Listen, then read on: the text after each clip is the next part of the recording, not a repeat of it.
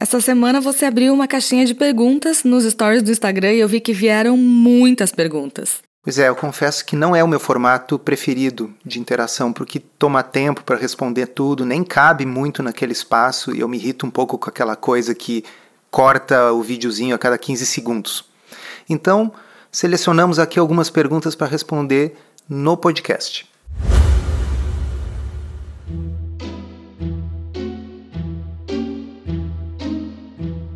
Comida sem filtro. Saúde, low carb, estilo de vida, evidências científicas e, claro, nossas opiniões. Toda semana um episódio novo e gratuito para você. Comigo, Dr. Souto. E comigo, Sari Fontana. Para ser avisado a cada novo episódio e receber as referências bibliográficas no seu e-mail, cadastre-se em drsolto.com.br/podcast.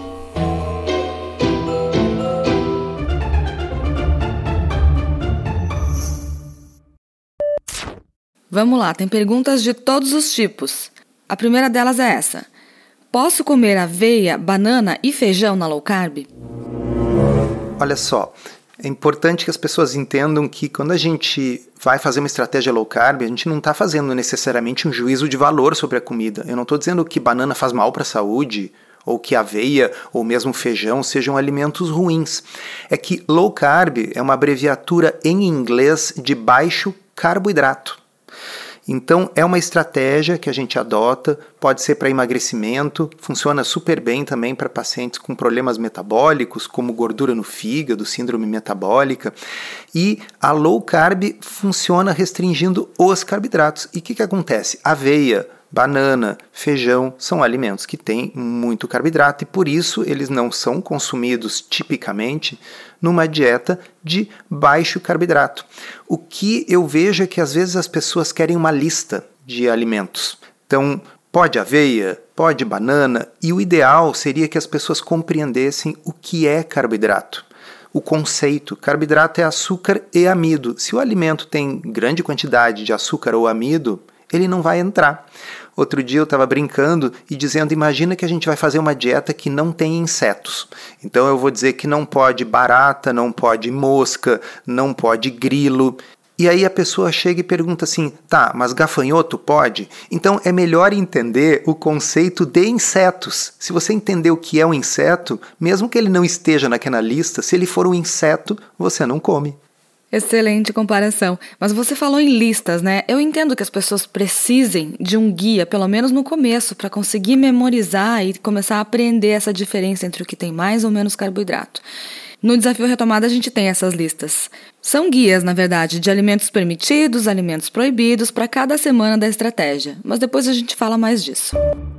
Próxima pergunta é a seguinte: low carb sem déficit calórico emagrece? É uma pergunta boa, na verdade, porque permite que a gente esclareça que nenhuma estratégia emagrece sem déficit calórico. Isso é fisicamente impossível. A questão não é se precisa déficit calórico ou não. A questão é como a gente vai fazer esse déficit calórico, com maior ou menor sofrimento. Provavelmente muitos dos que estão nos ouvindo, e acho que você também nessa área já teve experiências de dietas nas quais se contam calorias muita experiência e não sinto nenhuma saudade daquele período. Por quê? Por que, que esse período te traz más lembranças? Porque era extremamente cansativa, eu passava o dia inteiro anotando o que eu comia numa, numa planilha. Ficava meio maluca porque isso me gerava bastante ansiedade, sem contar na fome. Quanto menos calorias eu comia de propósito, mais fome eu sentia. Então era muito difícil mesmo. É isso aí, a fome eu acho que é o grande problema da restrição calórica, do déficit calórico. E a low carb é uma estratégia que gera na maioria das pessoas um déficit calórico espontâneo, gerado por uma saciedade maior. Mas algumas pessoas que não conseguem perder peso com low carb realmente estão exagerando nas calorias. Então é uma pergunta boa. Sim, toda e qualquer dieta que vá provocar emagrecimento necessariamente precisa produzir um déficit calórico e a low carb costuma fazer isso com menos sofrimento e restrição do que as outras alternativas. Próxima pergunta é assim: o desafio retomada é também para diabéticos tipo 2? Gente está falando do Retomada porque estamos aqui no início de agosto e as inscrições para a terceira edição estão abertas. Eu acho que vale a pena a gente também explicar para quem não sabe o que, que é isso, né? E por que, que as pessoas estão perguntando. Pois é, o Retomada ele tem dois objetivos. Como o nome diz, um deles é retomar para quem estava fazendo, acabou por um motivo ou outro abandonando a estratégia e está precisando de uma ajuda para voltar mas também serve para quem está perdido com esse tipo de pergunta, para quem está precisando de um acompanhamento prático, de instruções. Como a gente diz, para quem está precisando das rodinhas para aprender a andar de bicicleta, porque depois a gente tira as rodinhas e continua andando, mas para aprender, às vezes essas rodinhas, esse apoio é importante, né? Eu acho que o formato do desafio é interessante porque ele é relativamente curto, são 14 dias, são duas semanas. E nem sempre é fácil a gente pensar em se comprometer a longo prazo. Eu gosto de pensar em períodos curtos e assim eu vou conseguindo vencer etapa por etapa. Mas voltando à pergunta, ele é também para diabéticos tipo 2? Sim, ele é, mas tem um detalhe importante. Qual é? O que acontece é o seguinte: diabetes tipo 2 melhora muito com low carb. Dependendo do tipo de medicamento que a pessoa estiver usando, esses medicamentos precisam ser diminuídos ou eliminados pelo médico para que a pessoa possa fazer uma dieta low carb, porque a low carb é muito eficaz em reduzir rapidamente os níveis de glicose nessa população. Então, medicamentos como metformina, por exemplo, não interferem, mas existem outros medicamentos que podem interferir. A resposta curta é sim, mas com o conhecimento e consentimento do seu médico. Doutor Souto, o que o senhor acha de glutamina e própolis em jejum? Nossa, eu acho que eu vomitaria se eu consumisse esse tipo de coisa em jejum. A pergunta é: por que alguém faria isso? Porque tá na moda, porque tem um monte de gente que fala isso na internet: glutamina, própolis, água morna com limão e gratidão. Pois é, pessoal, isso são rituais. E se você encara como ritual e te faz bem, sei lá, acender um incenso de manhã, tá tudo bem. Mas não existe nada disso, tudo isso é pensamento mágico e mitologia, tá certo? Então você pode não comer nada de manhã se você preferir ficar em jejum, você pode consumir alguma coisa que você goste, e eu acho que a maioria das pessoas vai preferir um café do que própolis em jejum. Então vamos tirar esses mitos, a gente aqui está falando sobre ciência e racionalidade. Então não tem nada, exceto alguns remédios como levotiroxina, que precisem ser consumidos em jejum porque vai ter um efeito melhor dessa forma. Na realidade, são rituais e ninguém precisa fazer esse tipo de coisa e isso é mais modismo. O pessoal fala como se low carb fosse uma coisinha da moda. Low carb tem dezenas de ensaios clínicos randomizados mostrando que funciona na literatura. Agora, essas coisinhas aí, sim, são da moda. Você faça se você quiser, como quem faz um ritual religioso, né? Falando em moda, tem uma outra pergunta que vai nessa linha. Esses chás que estão na moda ajudam mesmo a emagrecer? Olha, gente, coincidentemente, esses dias eu fui numa loja dessas que vende produtos naturais e no caixa tinha um display de um chá. Eu até tirei uma foto e mostrei nos stories. Eu vou falar o nome, vou falar o nome. Não era o desinchar? Eu acho que é um primo. Eu acho que isso, o desinchar, fez um trabalho de marketing muito bom e acabou abrindo caminho para outras marcas também adentrarem esse mercado. O nome me chamou muito a atenção. Qual é? Qual é? Xanical.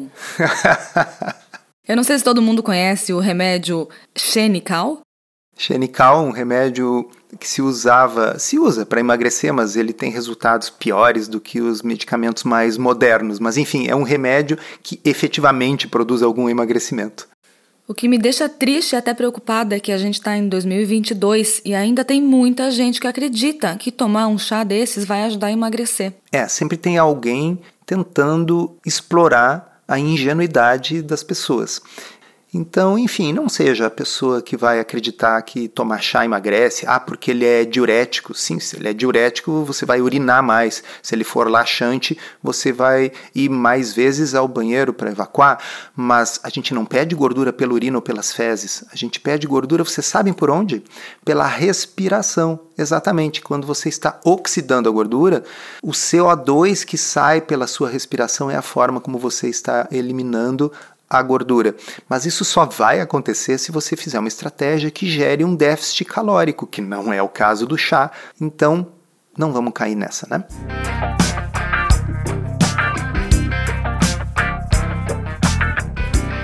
Próxima pergunta é sobre glúten. Vi um médico dizer que não podemos ficar 100% sem glúten. É verdade? Se isso fosse verdade, os celíacos estavam destinados a desaparecer porque eles precisam ficar 100% do tempo sem glúten. A verdade é o seguinte: ficar 100% do tempo sem glúten é praticamente impossível. Mesmo os celíacos, infelizmente, de vez em quando acabam consumindo pequenas quantidades de glúten sem saber ou por engano. Então, eu não vejo nenhum problema porque alguém não poderia ficar 100% do tempo sem glúten. Por outro lado, a pergunta é: será que isso é necessário? E eu diria que, exceto para aquelas pessoas que são realmente intolerantes ao glúten ou para os celíacos, isso não é necessário. Se você faz uma low carb, você vai acabar tendo pouco glúten de qualquer forma. Por quê? Porque tudo que tem glúten tem carboidrato também. É o caso do trigo, da cevada e do centeio. Então, se você está fazendo uma dieta de baixo carboidrato, você não está consumindo essas coisas porque elas são altas em carboidrato, logo a sua dieta vai ser pobre em glúten.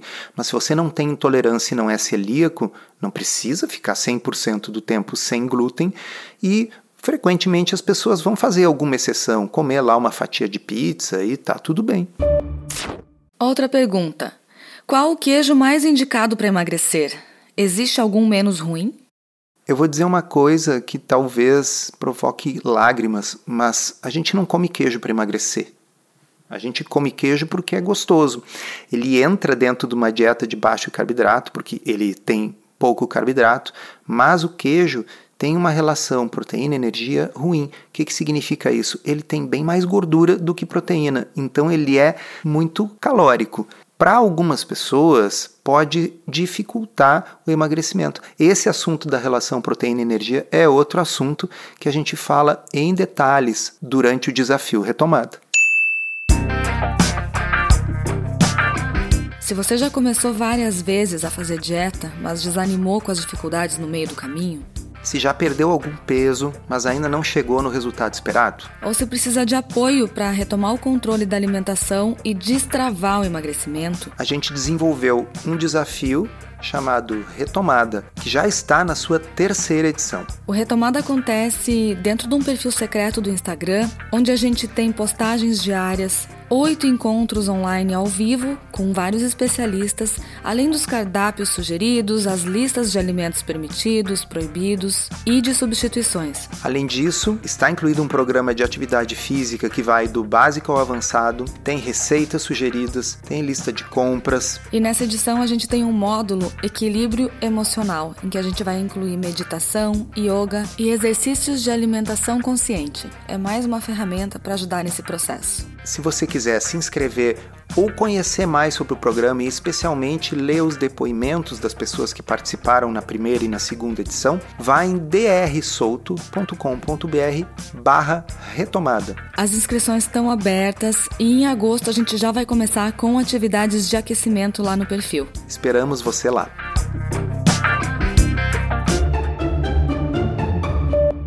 A gente tem um episódio aqui no podcast, é o episódio 18. Se você não ouviu, sugiro que você ouça, porque é uma excelente introdução sobre esse assunto de proteína e energia. No Retomada, essa é a estratégia que a gente aplica na segunda semana. A gente começa fazendo uma low carb com comida de verdade e a gente faz a transição na segunda semana para uma estratégia de boa relação proteína-energia. E a gente entende que essa combinação é muito boa para fazer na prática, para justamente conseguir entender quais são as diferenças entre uma coisa e outra, e aí a gente consegue ver direitinho qual o impacto dos laticínios, especialmente os mais gordinhos, como os queijos, no processo de emagrecimento. Doutor Souto, a low carb causa desnutrição a longo prazo? Vamos pensar assim, ó, pessoal, quais são as coisas que a gente elimina numa low carb? Seja ela uma low carb bem restritiva, seja ela uma low carb mais moderada. A gente vai tirar doces, açúcar, refrigerantes, a gente vai tirar biscoito, pão, massa, bisnaguinha, a gente vai tirar coisas como batata frita, pizza, milkshake. E aí eu pergunto, Sari, de que forma a retirada dessas coisas poderia provocar uma desnutrição? É, na verdade, não tem nada nesses alimentos que provoquem uma boa nutrição. Então, portanto, retirá-los não tem como causar desnutrição, certo? Claro, vai melhorar a qualidade da nutrição, porque a gente sempre diz que a nutrição é um jogo de soma zero. Quando você tira uma coisa, outra coisa toma o lugar. Então, na hora que você tira as coisas que eu acabei de dizer, o que, que a pessoa vai comer? A pessoa vai comer salada, legumes, carnes, peixes, ovos, frutas de baixo índice glicêmico, que incluem não apenas moranguinho, mirtilo, framboesa, amora, coco, abacate, mas incluem também coisas que as pessoas nem se dão conta que são frutas, como berinjela, abobrinha, pimentão, azeitona, pepino. Essas coisas que, botanicamente falando, são frutas e têm as mesmas características benéficas de nutrientes e fibras que as frutas ricas em açúcar, elas vão preencher o espaço deixado pelos biscoitos, pães e doces. Portanto, o que corre o risco é de você ter uma nutrição muito boa e muito melhor ao longo prazo, tá certo? É, a gente nunca ouviu falar de algum caso de deficiência nutricional por causa da ausência de cookies.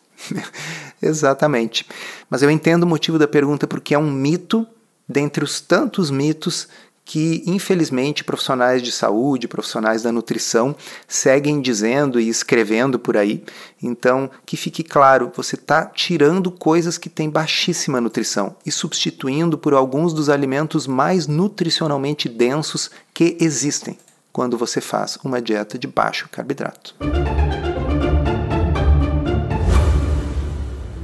Encerramos assim esse episódio do Comida Sem Filtro, que foi idealizado, roteirizado e produzido por nós. Se você gostou, divulgue para os seus amigos e inscreva-se na sua plataforma preferida para não perder nenhum episódio. As informações contidas neste podcast são apenas para fins informativos e podem não ser apropriadas ou aplicáveis às suas circunstâncias individuais. Este podcast não fornece aconselhamento médico ou profissional e não substitui a consulta com um médico e ou nutricionista. Não use este podcast para diagnóstico ou tratamento médico. Qualquer sugestão é apenas uma recomendação geral, que não é específica para qualquer pessoa ou doença em particular.